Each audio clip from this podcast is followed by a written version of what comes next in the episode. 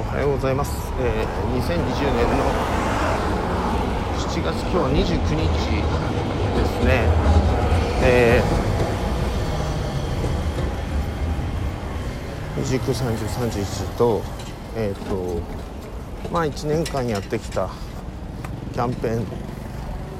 えー、終わりますよというねことでまあ価格を下げるのをキャンペーンというふうに言っていいかどうか別にしてもでも僕自分が受ける側だったらねあとにかく、えー、これね受けない人はねなんかあざといねっていうねよくある手法だねみたいな感じに思うんだけれどもあの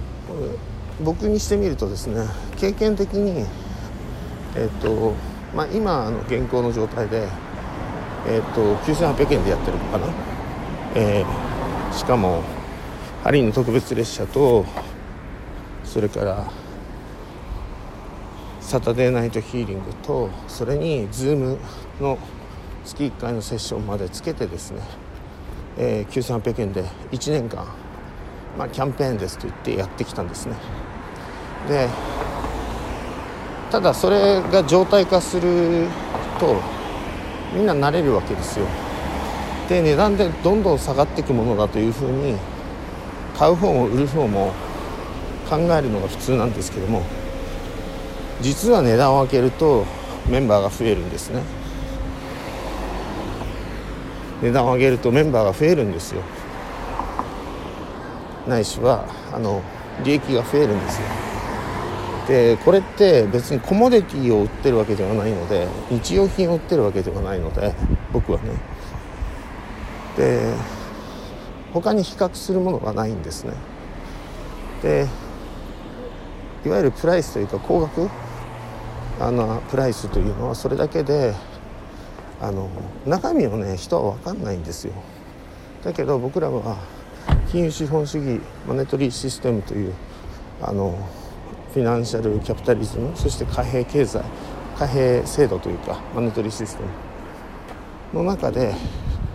生きてきたわけじゃないですか。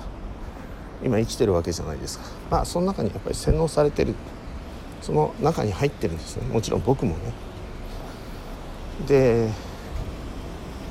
そのどれぐらい洗脳されてるかというたかは別にしてどれぐらい染まってるかは別にしてそれを物差しとして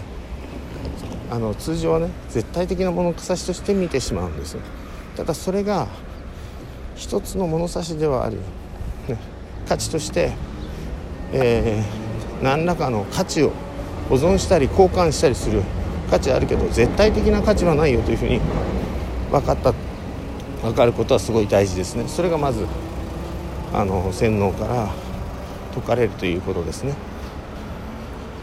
でこれにはその今のキャピタリズムがどんな成り立ちがあるのかとかあるいはまあ成り立ちイコールどういう仕組みで動いているのかっていうねその信用経済の信用とはどういうものかということが理解さえできれば、えー、まずは洗脳から解かれるわけですよね。うん、まあ言ってみると無尽蔵にではないけれども、えー、少なくとも日本という国はその日本政府が円建てで自国通貨で、え貨幣を発行できるというあの、まあ、あるいは国債とかねそういうものを通じてそして信用貸付というのかなそういうものができるという時点でですね、えー、もう一つは加えて日本の国債っていうのはほぼ日本人大部分しかあの、国債を売るっていうのかな？要するにあの貸し付けるというのかな？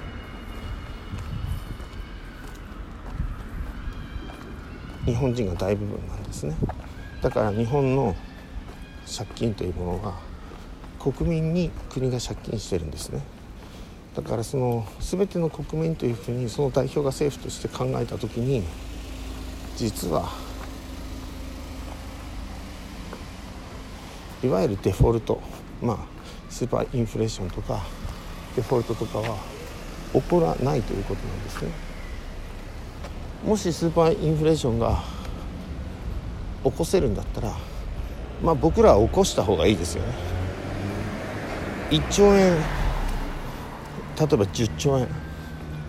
思ってる人がいて日本円でね。どうだ俺はもう安泰だみたいなね。思ってる人がいてそれが紙切れになった時にどうなるかということですね。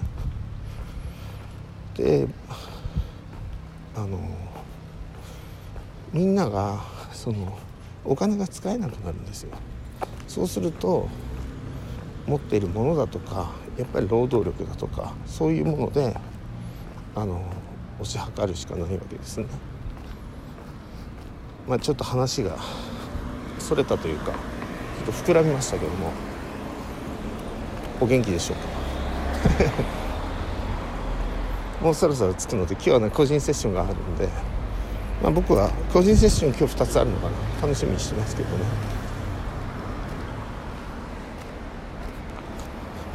一番の書き換え時。書き換えをするのは、えー、その僕がやるのは本人のすことも外してあげると。で本人にあのエフィカシーを、えー、与えてあげるという。かまあ僕からできることっていうのはベーシックトラストっていうのかあの本人が何かをやりたいと思った時にやりたいことをやればいいということを僕からお伝えをすると、うん、もちろん情報空間で。ということですね。札幌今日暑くないんですけど多分ね24度だと思うんですけど僕にとってはあのこれって夏なんですよ。暑いんですよね。まあ楽しんでますということで。えー、そういうことで終わります。ありがとうございます。